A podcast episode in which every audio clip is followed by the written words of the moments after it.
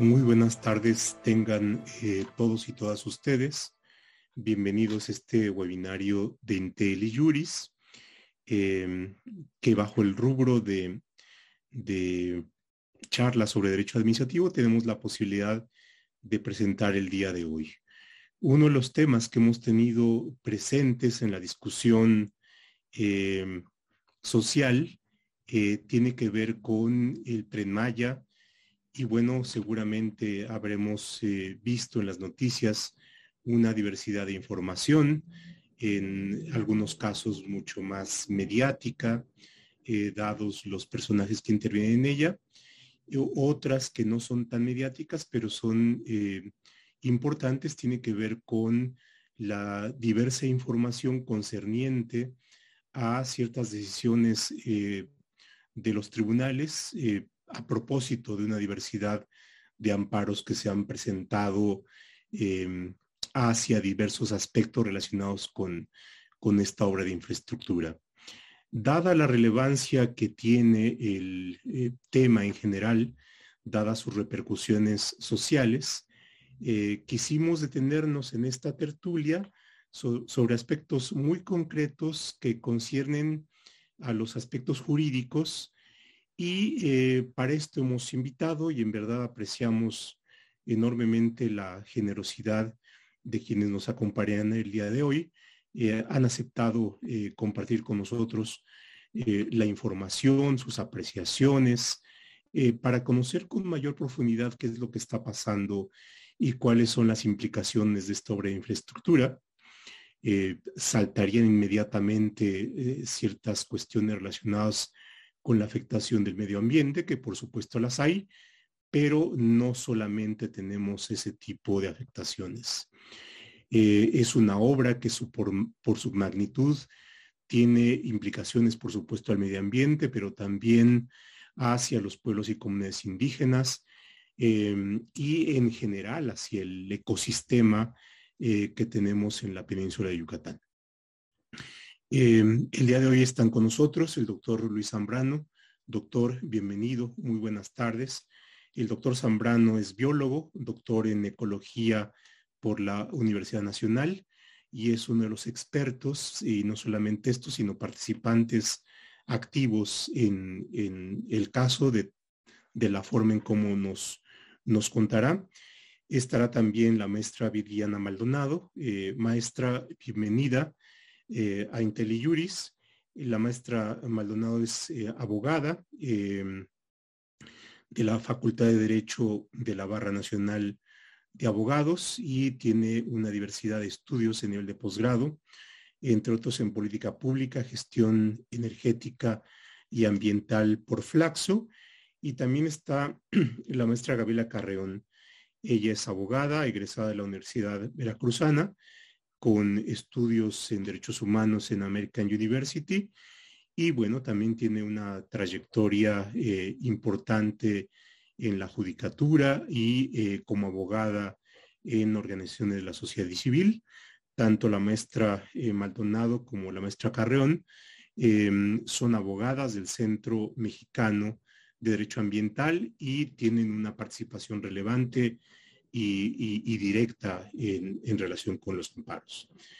Eh, luego esta presentación, que por supuesto solamente destaca algunos aspectos de eh, quienes están con nosotros, em, hemos considerado importante iniciar por lo básico. Esto es, eh, qué es y de qué manera afecta em, el, tren Maya a una diversidad de bienes y, por supuesto esto es un paso previo eh, de conocimiento para posteriormente analizar aspectos eh, ya mucho más particulares que tienen relación con el derecho. Y bueno, eh, doctor Zambrano, iniciamos con usted, así es que adelante. Hola, pues muy buenas tardes a todas y a todos. Este, pues, de entrada, muchas gracias por la invitación. me siento honrado, sobre todo ahora que es el Día del Abogado. Me enteré hoy en la mañana y dije, entre abogados voy a estar en la tarde, así es que primero y antes que nada los felicito a todos ustedes, que probablemente todos sean abogadas y abogados. Este, pues, y luego, pues muchísimas gracias por la invitación.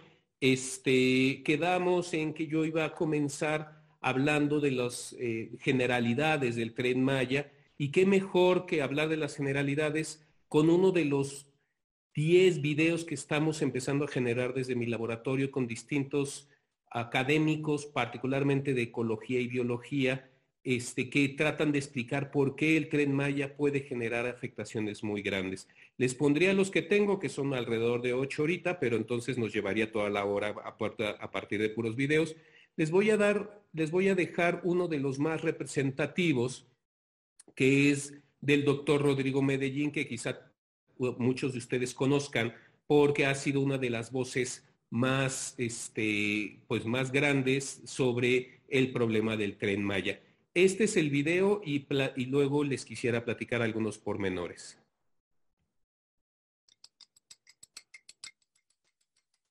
Hola, ¿qué tal? Yo soy Rodrigo Medellín, soy investigador del Instituto de Ecología de la UNAM. Hemos luchado desde hace más de tres décadas por la conservación de las especies amenazadas y por la protección del medio ambiente. En esta ocasión me dirijo a ustedes con la gran preocupación respecto al tren Maya. El tren Maya, mal llamado Maya, eh, está afectando realmente grandes extensiones de ecosistemas en la península de Yucatán. Hay tres niveles de afectación que me preocupan muchísimo por igual. En primer lugar, la devastación de la selva. Esa selva es parte del macizo forestal de bosque tropical húmedo más importante al norte de Panamá. Me refiero a la selva maya, de México, de Guatemala y Belice están tumbando millones y millones de árboles. La afectación es importante en el acuífero. La península de Yucatán funciona como un queso suizo lleno de huecos, llenos de agua. Y de esa agua dulce es de la que depende la vida humana y la vida de los animales y las plantas. Finalmente, los servicios ecosistémicos que nos prestan los murciélagos que viven en esas cuevas en esos cenotes, etcétera, son absolutamente cruciales para el correcto funcionamiento de los ecosistemas y para proteger la agricultura con respecto a eh, eliminar las plagas que afectan productos de los cuales depende mucho las comunidades mayas. Este es el momento en que todos los mexicanos debemos subirnos a la plataforma de defender la península de Yucatán llegó el momento de decir, hasta aquí, ni un metro más de bosque se va a caer. Si cerramos el loop bajando hasta Chetumal y cruzando por Calakmul, el destrozo va a ser irreversible y va a causar grandes pérdidas y mucha pobreza, tanto en los humanos como en la biodiversidad. Los invito a sumarse al movimiento. Este, bueno, ese es el video, es un muy buen resumen que habla pues con muchas imágenes y luego las imágenes valen más que mil palabras sobre cómo se está eh, devastando gran parte de la selva. Este, nosotros, además de estos videos, estamos empezando a, le mandamos, por ejemplo, una carta al presidente diciéndole que estábamos preocupados por 20 grandes puntos dentro de los cuales, algunos ya los mencionó el doctor Rodrigo Medellín en el video, está lo frágil que es el, suelo, el karst, que como dijo él es un queso gruyere, yo más bien lo comparo con una galleta, de estas galletas este, en las cuales cuando uno las rompe, se rompen en mil pedazos y no es como un pastel en donde uno le puede meter un popote y no pasa nada. Cuando se rompe en mil pedazos, se modifica mucho el flujo subterráneo, que es el que nos preocupa mucho porque es de donde sale toda el agua, sobre todo para beber. Este, y entonces tenemos un gran problema de posibles afectaciones en términos de cantidad y en calidad de agua. También en los propios cenotes y ríos subterráneos donde hay mucha vida. Este, hay grandes, este, hay otro video, algún, este, ahora que los salgamos, los invito, los que los saquemos, los invito a, a que los vean este, la cantidad de diversidad de especies que solo se dan en los cenotes es altísima, tanto de crustáceos como de peces. Este, también, bueno, como dijo el doctor Medellín, la destrucción y fragmentación de la selva, esta selva que sí llega hasta Panamá, pero que además después de Panamá se puede conectar con el Amazonas. Entonces estamos generando una fragmentación que quiere decir estamos partiendo en cachitos este, una selva que tiene organismos como los grandes felinos que necesitan de grandes extensiones y que cuando uno le pone fronteras se vuelven ya especies que pueden estar extintas en vida porque las vemos, las seguimos viendo ahí, pero se están muriendo. Este, obviamente la destrucción de manglares, la destrucción de arrecifes, la, la, destrucción de la laguna de Bacalar, que si algunos de ustedes han podido ir a ver, es una maravilla de diferentes colores y que últimamente ha empezado a reducirse toda esta cantidad de colores porque está empezando a aumentar la, este, la contaminación, ¿no? Este, como eso puedo seguirme pues bastantes minutos, lo malo es que tengo muy poquitos, y, este, para hablar de todos estos efectos que hemos venido detectando y estos efectos potenciales. Ahora, ¿cuál es el problema? No solo es un problema ecológico de moral, de decir se están extinguiendo muchos murciélagos este, o se está este, afectando el río subterráneo. Eso nos afecta en nuestra calidad de vida, tanto a nivel local como a nivel regional como a nivel planetario. A nivel local, por el cambio en, el flujo del agua, por ejemplo, sí puede afectar sobre todo a las a las ciudades costeras, particularmente a toda la Riviera Maya, por ejemplo, también a Mérida. ¿Por qué? Porque cuando uno le obstruye o le aumenta eh, la contaminación, pues ese es el agua que le llega. Y ustedes saben que vivimos en una serie de zonas en donde nadie purifica, no se purifica el agua de manera correcta. Entonces, ese puede ser un efecto, es un servicio ecosistémico que nos da justamente esta galleta, este queso gruyere, de purificar el agua y a la hora de estar perturbándolo, rompiéndolo, nos está rompiendo ese servicio ecosistémico. Eso es a nivel local, como ese, los polinizadores, ya lo dijo el doctor Medellín en algún momento, los murciélagos son grandes polinizadores, pero no solo los murciélagos, insectos, colibríes, etcétera, son los grandes polinizadores que son los que nos dan de comer, porque son los que polinizan las plantas que luego nos comemos nosotros.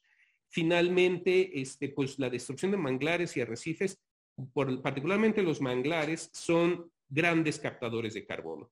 Entonces, en términos globales, estamos perdiendo grandes sumideros de carbono que son los que nos están deteniendo un poco los el cambio climático y por lo tanto sus efectos. Nos vamos a inundar, particularmente en esta zona. En esta zona tarde o temprano va a estar un metro, dos metros bajo el agua, este, más temprano que tarde, como estamos viendo, y lo que estamos haciendo es acelerando todo esto. Entonces, sí hay un efecto negativo muy grande con respecto a este, los, los factores que parecerían ser netamente morales, pero que al final de cuentas afectan la vida cotidiana y la calidad de vida de todos los seres humanos, en particular de las personas que viven en la península de Yucatán. Y nada más para terminar, cabe recordar un factor fundamental. Este, me gusta este video porque sale el loop completo.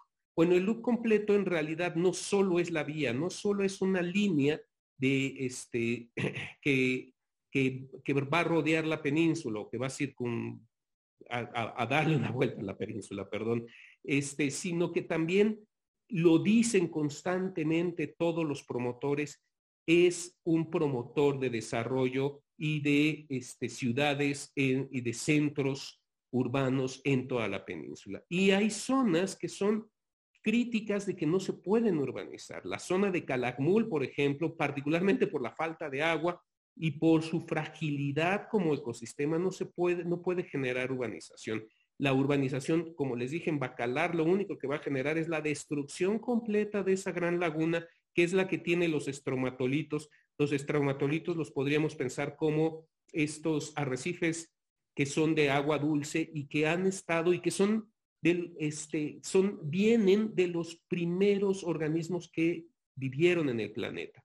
Entonces, estamos frente a un megaproyecto que no solo va a afectar la biodiversidad, también nos va a afectar en el corto y mediano plazo, pero que también en el mediano plazo, con los polos de desarrollo, que esa es la intención final del proyecto, va a afectar, va a acelerar la destrucción de la península.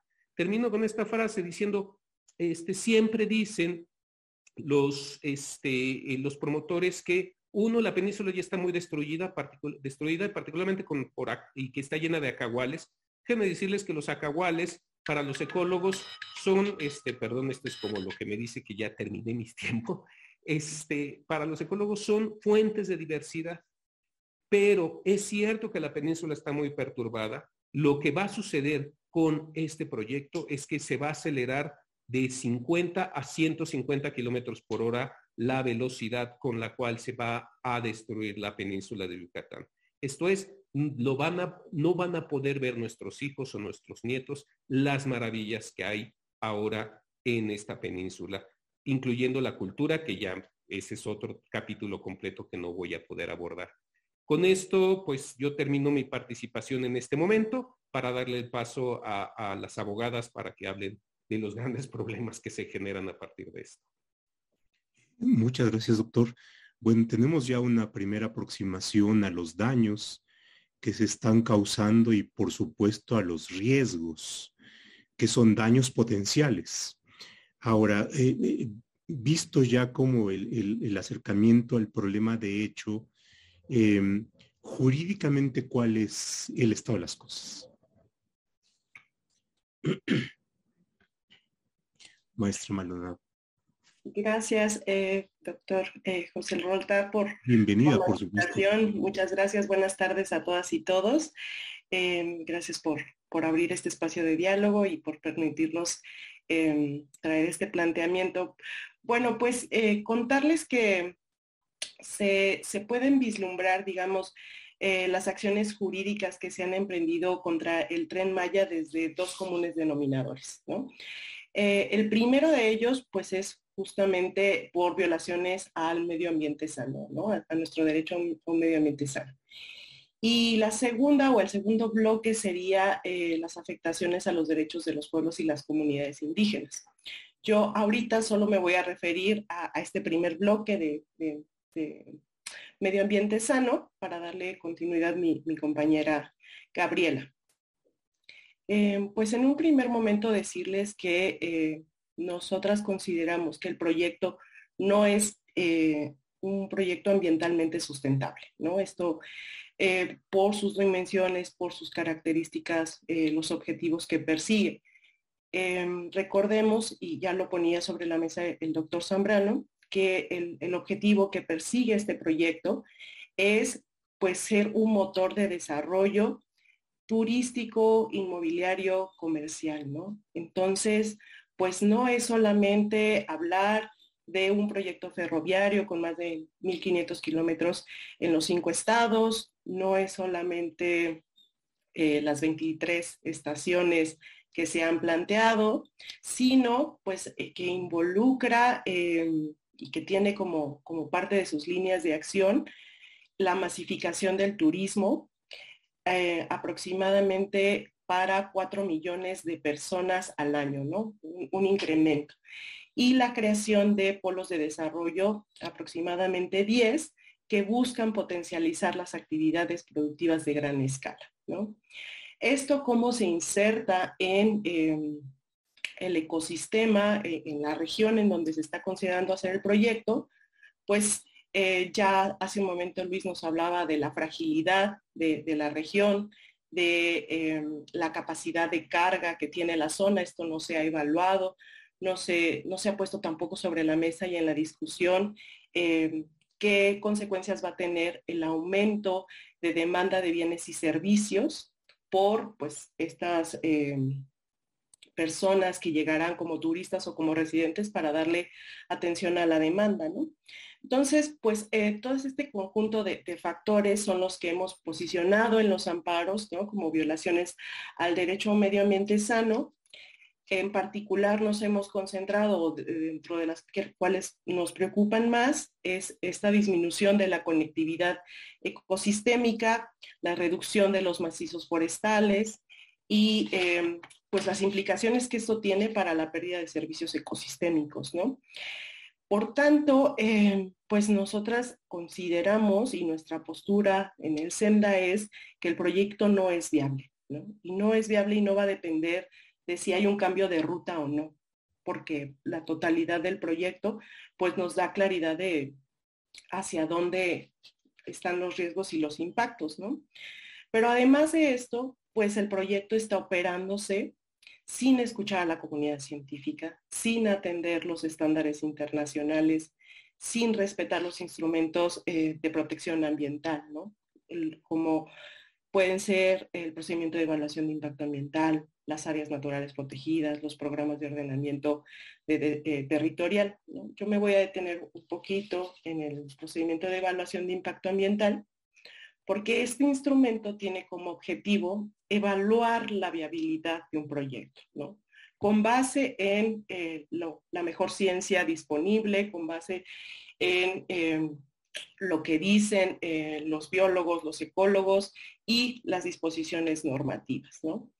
La Ley General de Equilibrio Ecológico establece que el proyecto se tiene que evaluar de forma integral, es decir, considerar la totalidad de las acciones y obras, tanto las directas como las asociadas, para poder, em, ¿cómo decirlo?, determinar los impactos que el proyecto va a traer consigo. Estos impactos pueden ser pues, acumulativos, pueden ser residuales, pero tendríamos que conocer la totalidad del proyecto para poderlo determinar.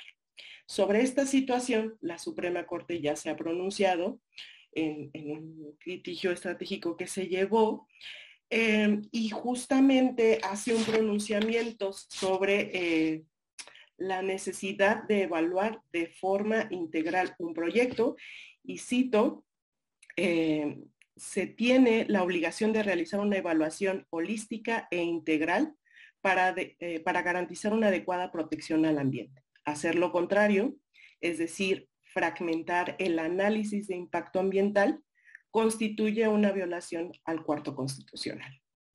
En el caso del tren Maya, este proyecto se está evaluando de forma fraccionada, es decir, por tramos, puesto que a más de tres años no se tiene un proyecto ejecutivo. Es decir, no se conoce em, el trazo final, no se conoce la totalidad de las obras y actividades, no se conocen sus características se cambia de, trazo conforme se van teniendo tensiones eh, políticas y sociales y por tanto pues se desconoce la totalidad de, los impactos acumulativos y sinérgicos que, va a conllevar. Esto genera que las autorizaciones que se tienen hasta el momento pues sean solo de mero trámite, ¿no? No, no cumplan con el objetivo que el instrumento tiene.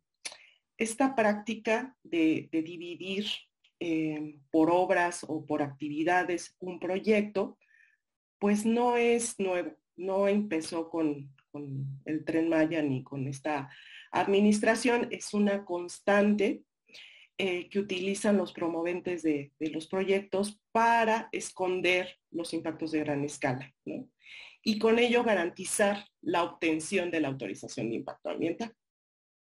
Lo que sí nos resulta preocupante es que la actual administración pues está impulsando una serie de eh, políticas totalmente regresivas a los estándares eh, medioambientales. Prueba de ello es eh, el acuerdo presidencial, no sé si, si lo tienen ahí en la mira, este acuerdo presidencial por el cual se establece que las obras y actividades que provengan del gobierno federal son de interés público y de seguridad nacional. Esto eh, se traduce en em, eximir o suprimir los procedimientos em, para, que, se tienen para cumplir con autorizaciones y permisos y por ende em, la obtención de permisos ambientales como el procedimiento de evaluación de impacto ambiental, el cambio de uso de suelo, ¿no? esto pues es bastante preocupante porque va en contra de, todas las disposiciones eh, y estándares medioambientales, ¿no? Realmente estos instrumentos pues son y han sido creados como, como garantes, ¿no? Para, para poder eh, tener una medición del riesgo y poder tomar las mejores decisiones antes de iniciar el proyecto. Lo que sucede ahora es que se inicia el proyecto y en 12 meses eh, el promovente puede eh, buscar obtener la manifestación de impacto ambiental o la autorización de impacto ambiental, lo cual pues hace que otra vez sea un mero trámite porque las consecuencias para ese momento ya pueden ser de un carácter irreversible. Entonces, bueno, todos estos argumentos han sido la base que, hemos eh, plasmado en los amparos y que se han presentado en contra del tren Maya. Yo eh, cerraría mi presentación acá para darle paso a mi compañera Gabriela.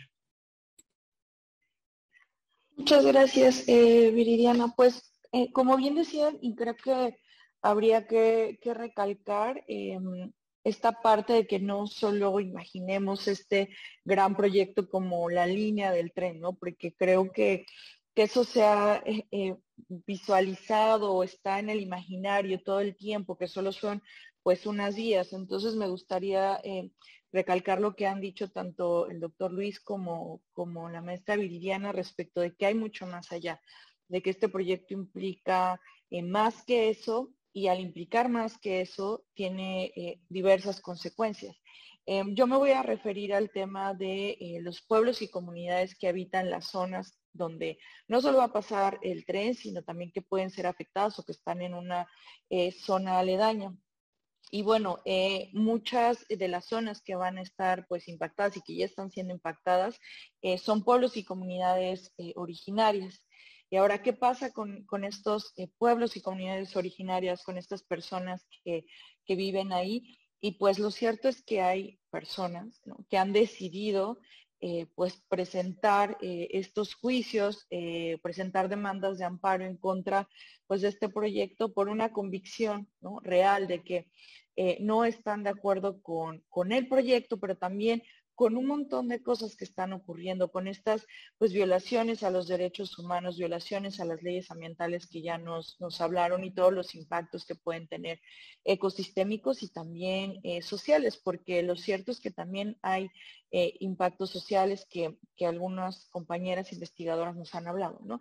Todo el tema de la migración, ¿no? de, de, este crecimiento exponencial eh, de personas, de los servicios que se requieren para satisfacer esas necesidades, etcétera. Entonces, hay una legítima preocupación por parte de pueblos y de comunidades que viven en estas zonas y que además eh, estas eh, preocupaciones, estas inconformidades, pues tienen una o están protegidas por nuestro derecho, ¿no? Por el derecho mexicano, por nuestro marco jurídico, por el marco jurídico internacional y bueno, eh, uno de estos derechos que, consideramos que ha sido eh, pues eh, violado y que son una de las razones por las cuales se presentaron amparos tiene que ver con lo, con lo que conocemos como la consulta, ¿no?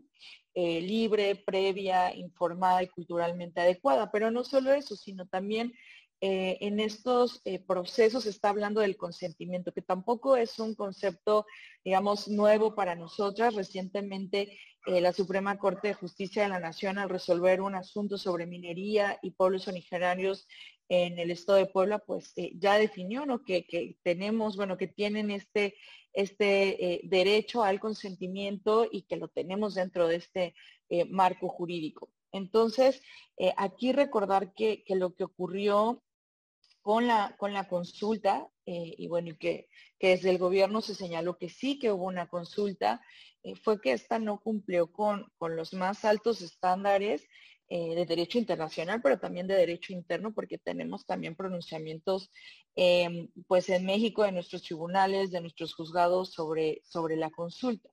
Em, y aquí lo que, lo que ocurrió es que, eh, varios aspectos. Uno de ellos es que estos procesos pues fueron definidos eh, de manera unilateral por las autoridades, pese a que ya hay estándares ¿no? que señalan que eh, pues estos eh, proyectos se tienen que llevar a cabo siempre contando con pues sí, una consulta previa, es decir, antes de iniciar, pues esto se llevó a cabo pues una vez que ya había incluso eh, pues contratos de licitación, ¿no? Que ya había pues varias acciones relacionadas con el proyecto de manera que pues para nosotras pues nos parece evidente de que este eh, requisito de, previa pues no se, no se habría cumplido, Incluso eh, hay que poner, creemos, atención a los detalles porque cuando se hice estas denominadas consultas pues establecía como un objeto eh, principal establecer un diálogo con pueblos y comunidades a fin de recibir sus opiniones.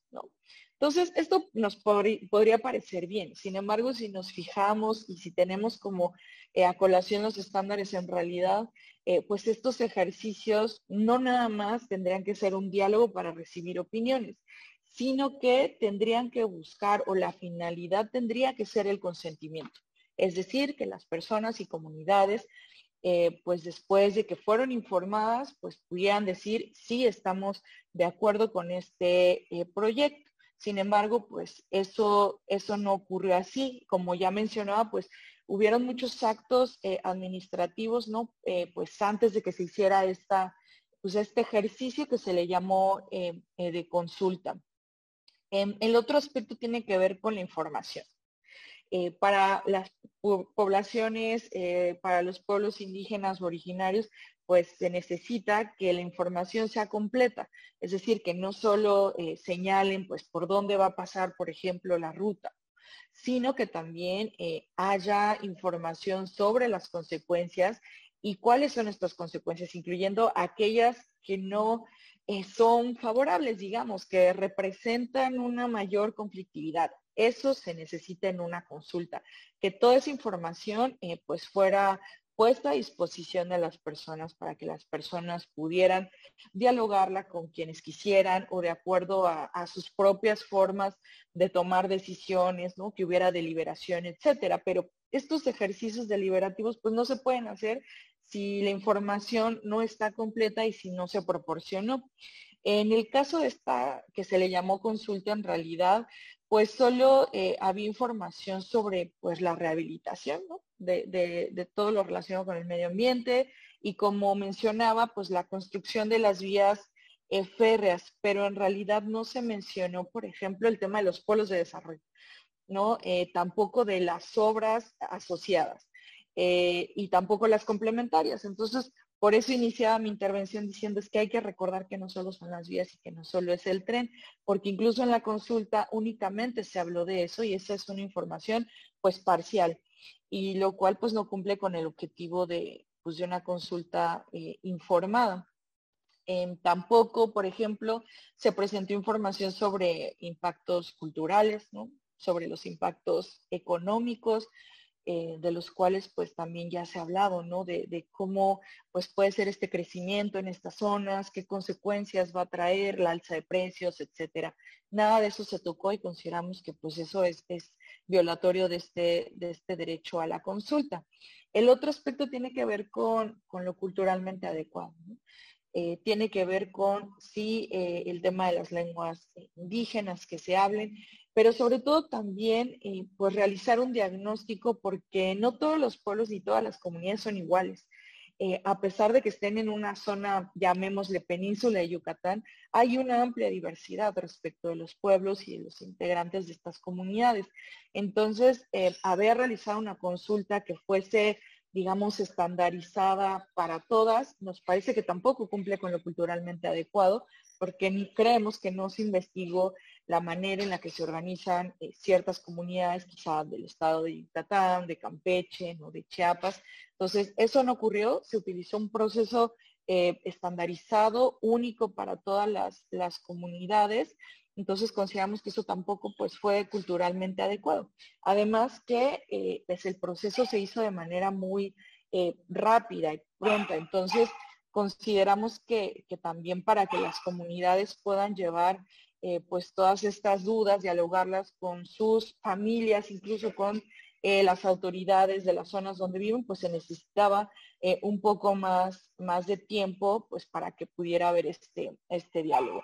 Em, en el tema de esta consulta y la búsqueda del consentimiento que, que nuestra pues opinión no existió, no somos las únicas que decimos que no hubo esta consulta.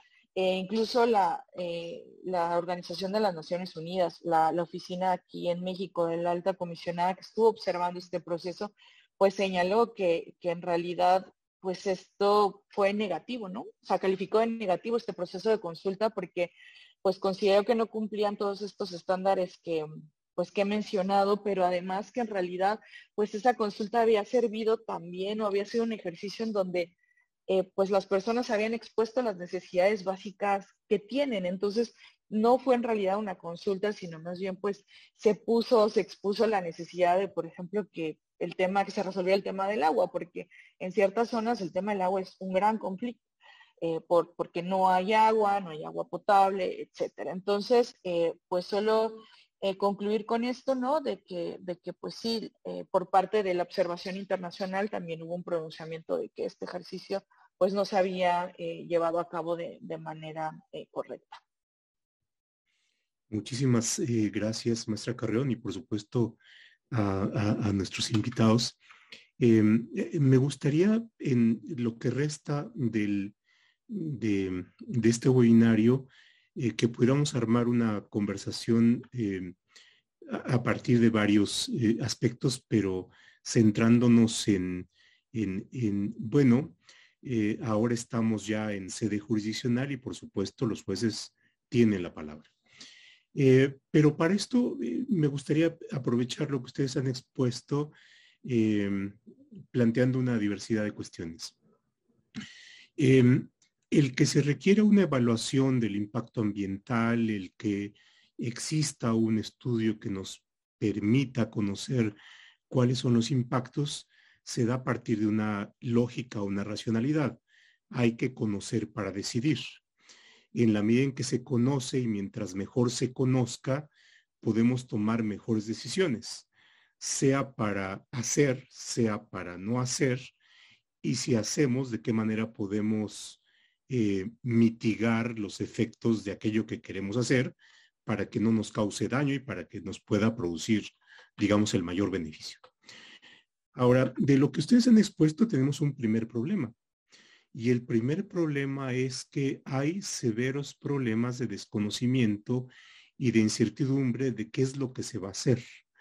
Hay noticias respecto del trazo, eh, los cambios del trazo, es probable que haya nuevos cambios, en fin, no, no, hay, no hay una base que permita satisfacer el primer punto que es el conocimiento. La segunda cuestión, el fraccionamiento de las manifestaciones tiene en sí mismo otro problema, dado que eh, yo lo diría es una manipulación eh, en la medida en que se fragmenta aquello que se conoce y por tanto se evita el conocimiento en su totalidad. La otra cuestión es, la calidad del conocimiento. Eh, se han dado alguna información respecto de la presentación por parte de las autoridades de estos impactos ambientales, pero también hay cuestionamientos. Es decir, tenemos ahí un problema de si tenemos el mejor conocimiento eh, pese a la incertidumbre y pese a las dificultades de saber qué es lo que se va a hacer. Y, ahí hay una parte eh, que, corresponde al doctor Zambrano. Pero la otra cuestión es también es la relevancia del conocimiento en la defensa, la relevancia del conocimiento en el mismo planteamiento de los amparos, ¿no? Ahí tenemos pues una parte que me, importaría em, abundar en este tema. La otra cuestión está en, una vez que hemos planteado y cuál es el propósito del amparo, viene la otra cuestión es cuáles han sido las respuestas. Eh, por supuesto, no tenemos ya eh, sentencias, estamos en el proceso, eh, pero la respuesta que los tribunales den sea inmediata, y bueno, la inmediatez tendría que ver en las medidas cautelares, es en sí misma importante, porque eso nos, nos da ya una respuesta y también alternativas cautelares de aquello que se busca proteger. Eh, eh, y, a partir de esto creo que podríamos ir armando ahí una, una eh, charla interesante. Como ustedes podrán ver, ya hay algunas preguntas en el chat y así es que ustedes, si quieren abordarlas a partir de esto, me parece que, que, en fin, ustedes son, ustedes tienen la palabra. adelante, ¿quién quisiera intervenir primero, doctor Zambrano? Pues si quieren, vamos en el mismo orden. Este, Digo, yo, yo un par de cosas, acabo de ver que alguien dice que dónde, dónde se pueden ver estos videos y este, se pueden, no los hemos lanzado, ustedes vieron la primicia, de hecho, este del, del video del doctor Medellín, pero los vamos a sacar yo creo que a mediados o finales de esta semana, más bien yo creo que a finales de esta semana, en la página de eh, que es la página de mi laboratorio. Este, digo, está fácil de aprenderse, restauracionecológica.org. Ahí es donde las vamos a empezar a sacar todos y cada uno de estos videos, incluyendo este. Eh, con respecto, hay dos o tres cosas que, que yo quisiera hablar rápido.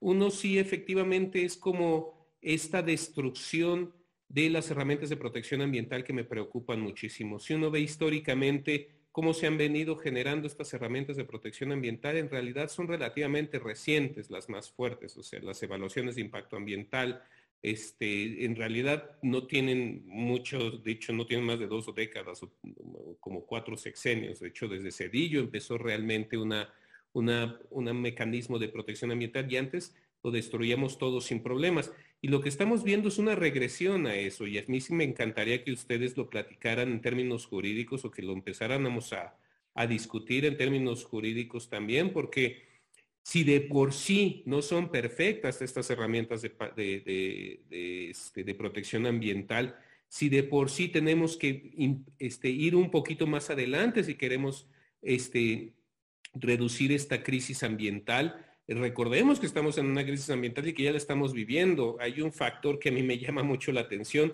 cuando empezó lo del coronavirus, que, que surge a partir de nuestra crisis ambiental, o sea, no fue hecho por un laboratorio en China ni en Estados Unidos, fue a partir de justamente la fragmentación de la selva en China, lo cual hizo que los pangolines y los murciélagos se estresaran más, que fueran más susceptibles a, las enfermedades y que esas enfermedades pueden ser transmitidas al ser humano.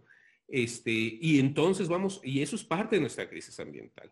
Y yo me acuerdo que al principio decíamos, esto va a hacer que reevaluemos nuestra relación con la naturaleza. Acto seguido hacemos el tren Maya y nos pasamos por encima todas las herramientas de, este, protección ambiental. Y yo sí quisiera como que pues, urgirlos a ustedes, échenos la mano, porque nos costó mucho trabajo a los biólogos tratar de incidir en términos políticos y en términos jurídicos para tener estas herramientas este, y que son defectuosas por todos lados. Estoy viendo que alguien dice es que sería imposible jurídicamente hacer todo lo que se solicita? Pues sí, si lo vemos desde el ángulo en el que estamos. Y ese es el otro factor. Creo que ahora la crisis ambiental, el futuro nos depara, que nos depara, nos tiene que hacer pensar en visión realmente sustentable. Y la visión realmente sustentable no significa destruir una selva completa y entonces hacer plantaciones en otro lado de la, de la ciudad o del país, esté diciendo que es este, eh, una forma de, restauración. No lo es. O sea, este, eh, este, plantando vida o sembrando vida no es una forma de restauración. Este, y, esa es la lógica que hemos tenido que nos ha llevado a la crisis ambiental. Entonces, lo que necesitamos es cambiar los aprovechando, aprovechando la, referencia. Eh, por supuesto, en la, en la respuesta del presidente está como una alternativa estoy Sembrando Vida. Pero Sembrando Vida es un programa medioambiental, eh, tiene ese, ese sentido, ese espíritu. ¿Cómo, desde, su perspectiva de biólogo, cómo aprecia el...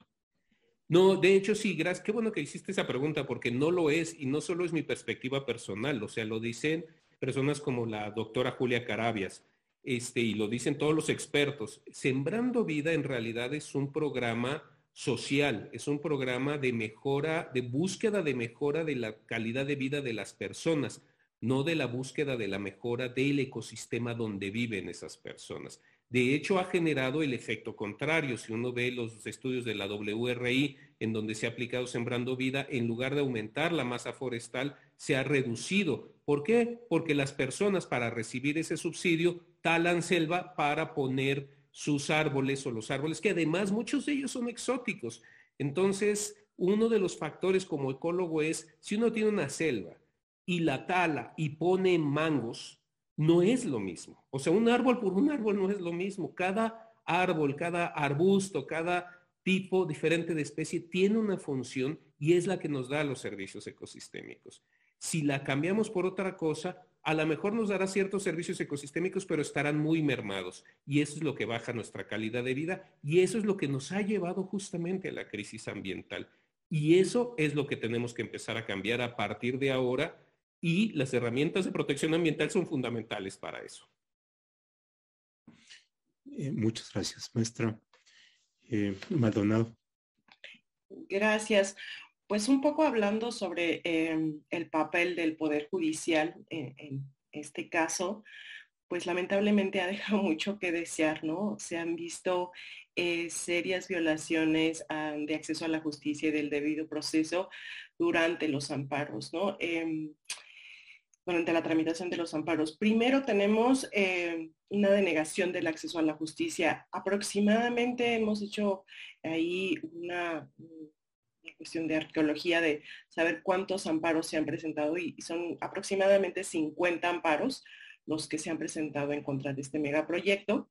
Desafortunadamente, pocos de ellos em, han logrado sortear eh, el primer obstáculo que, enfrentan, que es justo la admisión, ¿no? Muchos de ellos se han, se han, desechado y el argumento del Poder Judicial es que no cuentan con interés legítimo para poder eh, y llevar esto a, instancias judiciales, a pesar de que ya se tiene un precedente de la Suprema Corte de Justicia sobre el entorno adyacente y que este sería como un elemento indispensable a considerar para eh, determinar si una persona tiene interés legítimo o no para eh, ir al amparo. ¿no? Entonces, bueno, eso ha sucedido. Los demás casos em, se encuentran totalmente paralizados. Hay eh, algunos amparos que llevan más de dos años sin que se em, tenga un acuerdo admisorio, ¿no? Y esto también ha generado, se ha generado porque los juzgados no quieren admitir el caso, ¿no? O sea, hay un pimponeo en el que todos los juzgados de distrito, por lo menos em, los de la península de Yucatán, se han declarado incompetentes para conocer la demanda, ¿no? Y pues también habla de la presión eh, política que se está teniendo sobre el caso, ¿no? Eh, mejor le doy la vuelta en la medida de lo posible para eh, evitar este problema. Em, ha habido pues extravío de constancias, pérdida de, pruebas, de, documentos em, de corte confidencial, ¿no? Em, que pues desafortunadamente también em, han generado nuevamente paralizaciones en los casos. ¿Qué otra cuestión podría yo mencionar? Em, ah, bueno, y el acuerdo de concentración, ¿no? En el año pasado, eh, el Consejo de la Judicatura Federal decidió que eh, todos los casos que, se estaban ventilando sobre el tren Maya iban a ser radicados en el juzgado primero de distrito de Yucatán, ¿no? Entonces, pues, eh, no sé, pensemos que 30 de los amparos o 20 de los amparos que se han presentado están en, un solo juzgado y pues eso ha saturado enormemente al, juzgado, cual pues pasan y pasan los meses y no hay un solo eh, acuerdo al respecto, ¿no? Em, y por ahí preguntaban en el chat sobre las suspensiones. Y bueno, ahí también hay otro factor importante a considerar, ¿no? Porque em, primero las, ha, habido como una serie de suspensiones que poco a poco se han ido revocando. Las primeras que se otorgaron eh, fue para paralizar las obras debido al contexto de pandemia en el que nos encontrábamos, ¿no? Porque la obra siempre fue eh, considerada como prioritaria, entonces aún eh, en los topes máximos de, contagio seguían pues los trabajadores operando y realizando obras, entonces sobre esas se presentaron una serie de amparos tratando de paralizar las obras y en algunos casos pues se dio la suspensión, lo cual fue posteriormente revocada.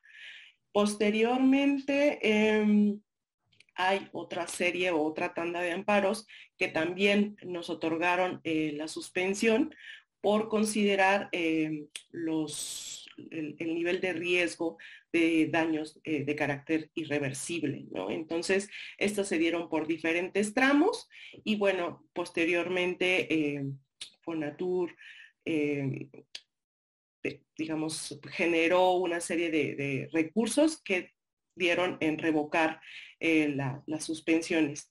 Actualmente solamente se cuentan suspensiones sobre el tramo 5 y esto es por eh, no contar o hasta, hasta ese momento no se contaba con la manifestación de impacto ambiental porque se iniciaron obras, eso también es eh, otra situación, ¿no? Se iniciaron obras sin contar con, con los instrumentos y bueno, em, a pesar de que en, algunos de los casos se tenía esta suspensión y la, la suspensión obligaba a las autoridades a no generar ninguna obra eh, o la operación de, obras. Esto eh, jamás sucedió, ¿no?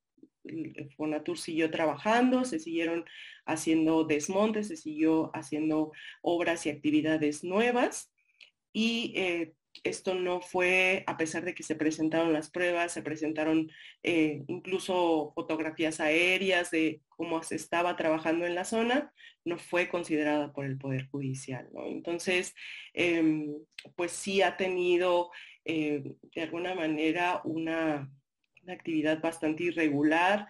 Los juzgados de distrito parece más que hay eh, pues una línea política ¿no? que se sigue para considerar y atender a, las necesidades que tiene el Poder Ejecutivo sobre eh, impulsar y terminar esta obra en tiempo récord. Entonces, pues desafortunadamente no estamos eh, teniendo un sistema judicial que funcione como garante de los derechos de los pueblos y las comunidades indígenas, de la ciudadanía y de organizaciones, pues que están en su legítimo derecho de, reclamar em, violaciones sobre los diferentes derechos humanos. Entonces creo que por ahí podría venir mi intervención.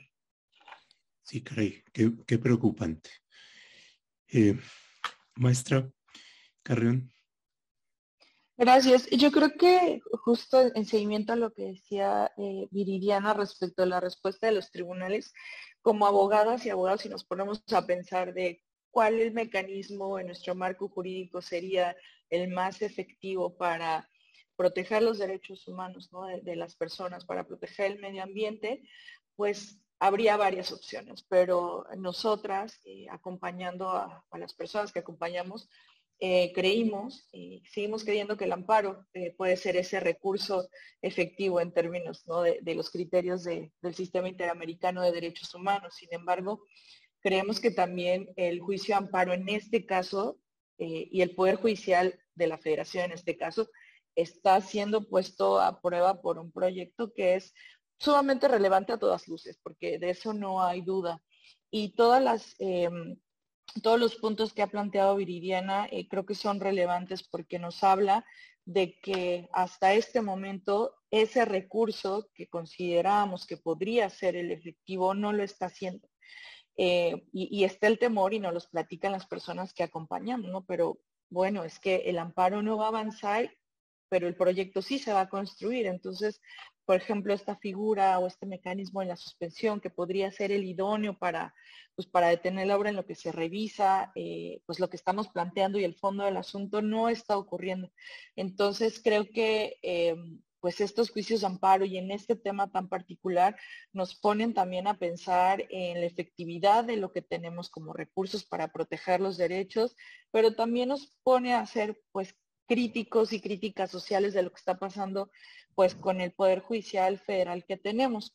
Y solo agregaría una, una situación muy peculiar que ha pasado en los últimos tiempos y que nos preocupa profundamente y es la posible fuga de información de las personas eh, quejosas, las personas que acompañamos, que, ustedes saben que, pues aunque se pida o se pide el, resguardo de los datos personales, y en últimos tiempos hemos visto que notas periodísticas tienen los nombres de las personas quejosas. Entonces, pues aquí hay, hay también una preocupación muy amplia y una responsabilidad del Poder Judicial Federal, pues de resguardar estos datos para proteger a estas personas que legítimamente están defendiendo sus derechos y que han acudido a estas instancias pues con toda la confianza de que pues van a mantener estos datos, pero no solo eso, sino que también pues van a proteger eh, eh, sus derechos. Entonces, creo que estamos en un punto em, crítico en donde eh, sí hay un papel importante del Poder Judicial, pero que nosotras estamos tratando por todos los medios posibles de hacer notar pues todas estas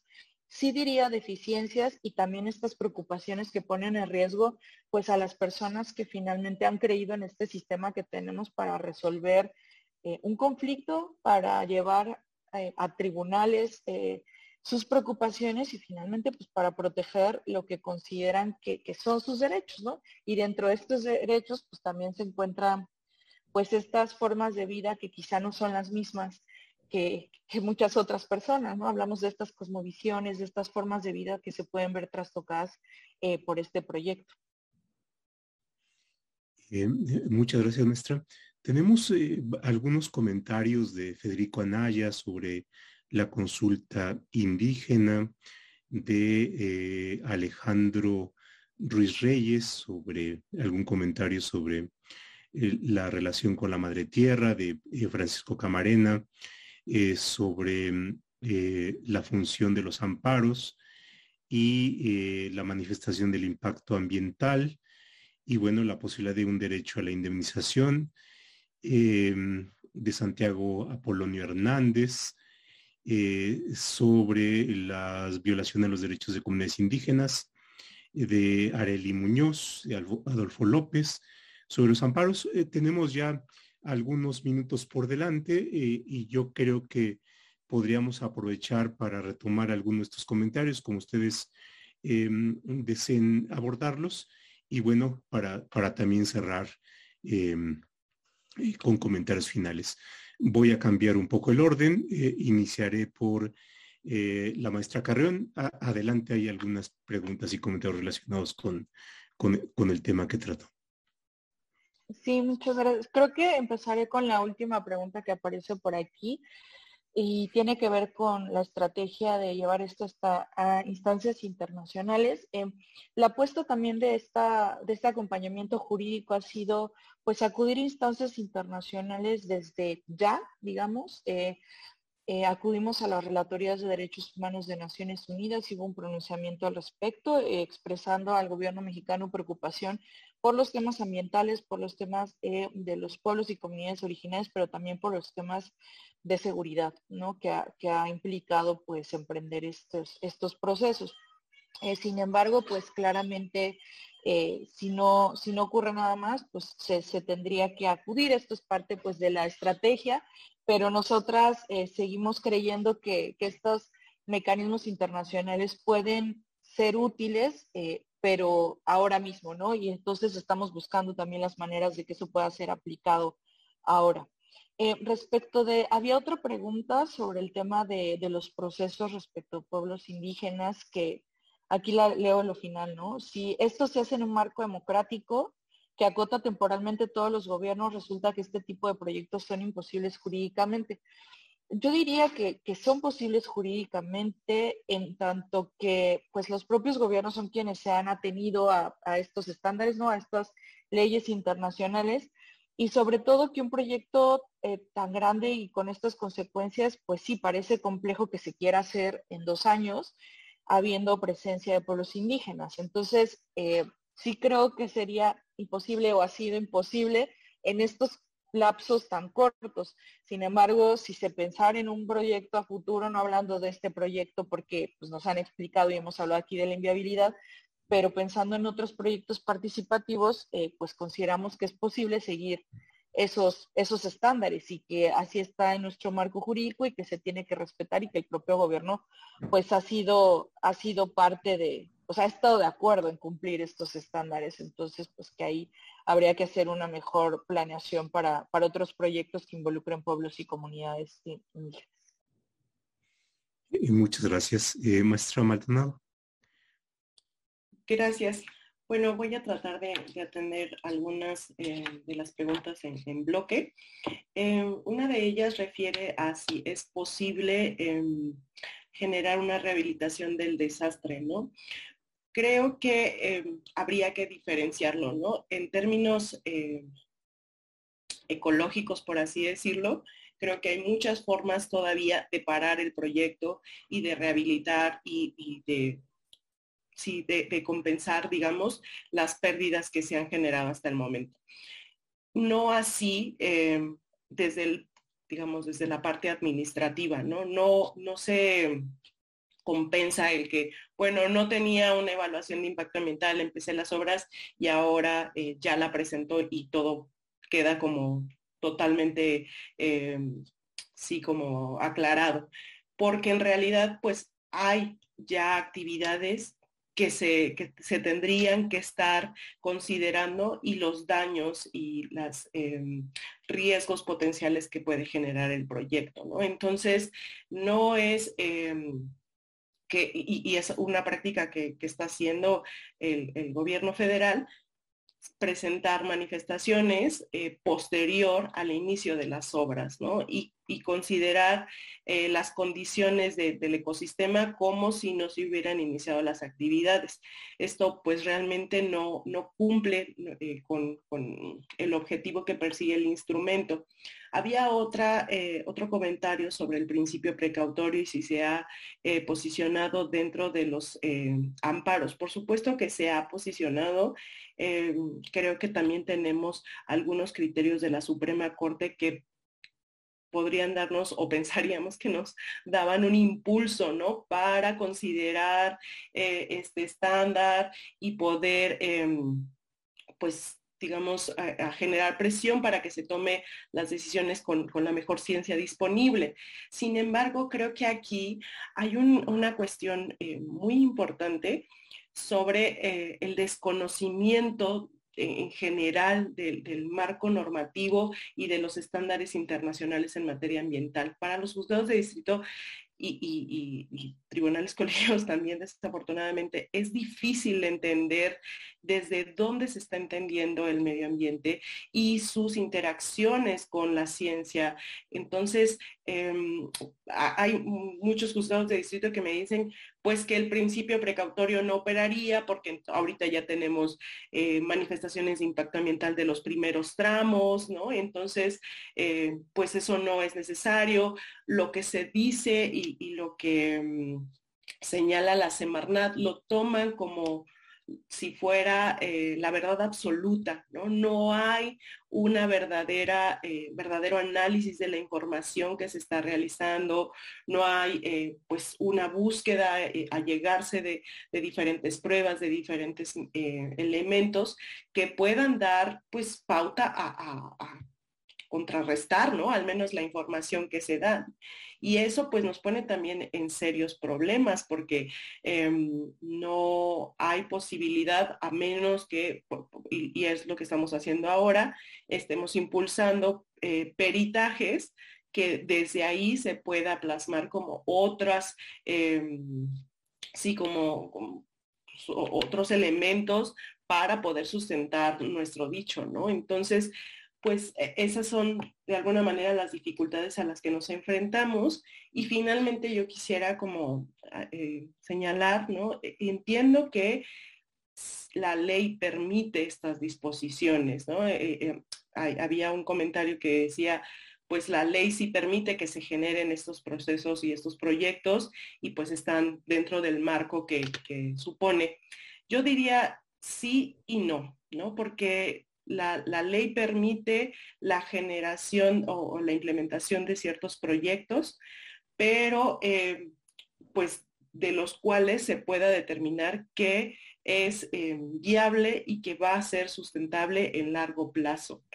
Creo que si se hicieran correctamente los procedimientos de evaluación de impacto ambiental, muchos de los proyectos que actualmente están operando no podrían eh, pues estar en funcionamiento, ¿no?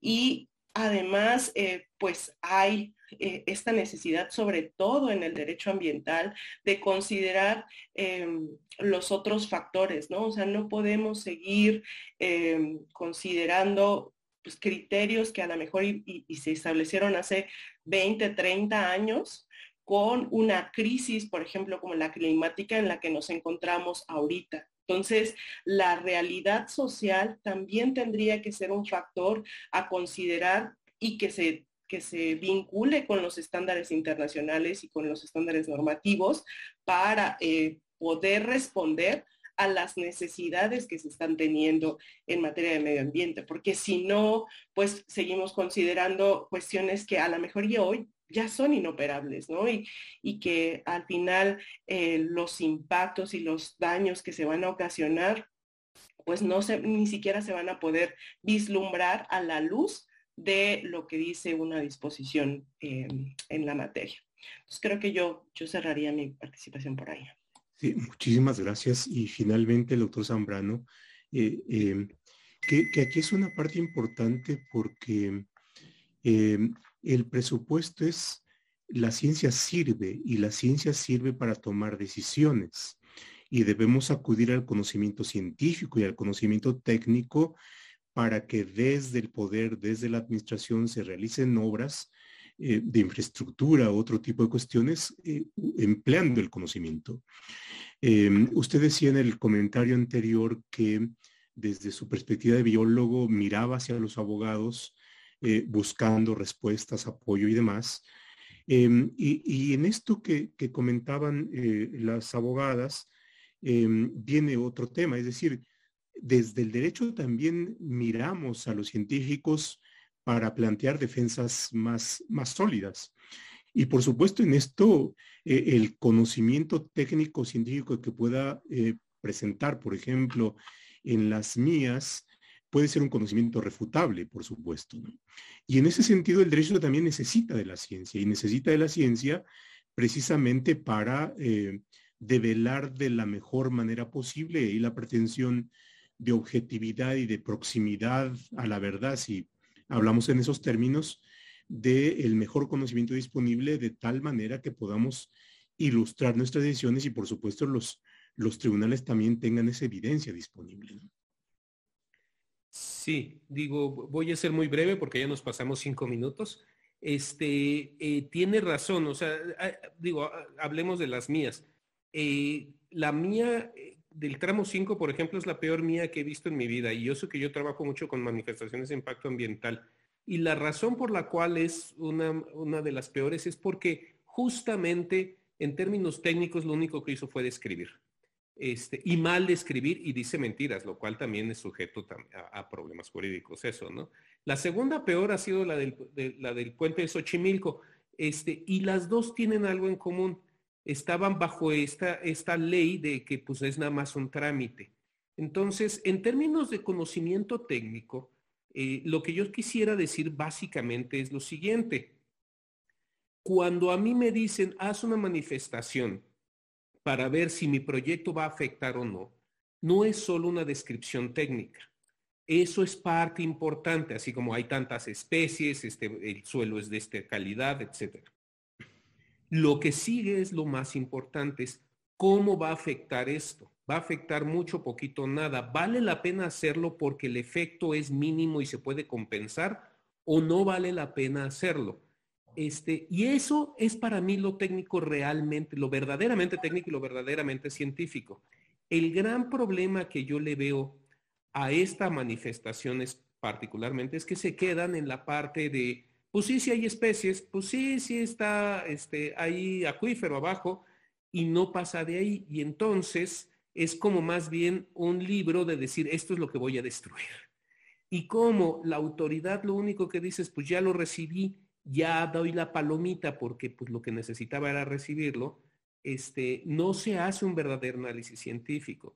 El análisis científico que hemos hecho, y lo podemos decir porque particularmente el tramo 5 se abrió a la población y todos los colegios, el de ingenieros, el de biólogos, este, el de ingenieros ambientales, etcétera, el, el Instituto de Ecología, el Instituto de Geografía, el SIGA, etcétera, dieron su opinión y era un consenso de decir, esta mía no debería de pasar.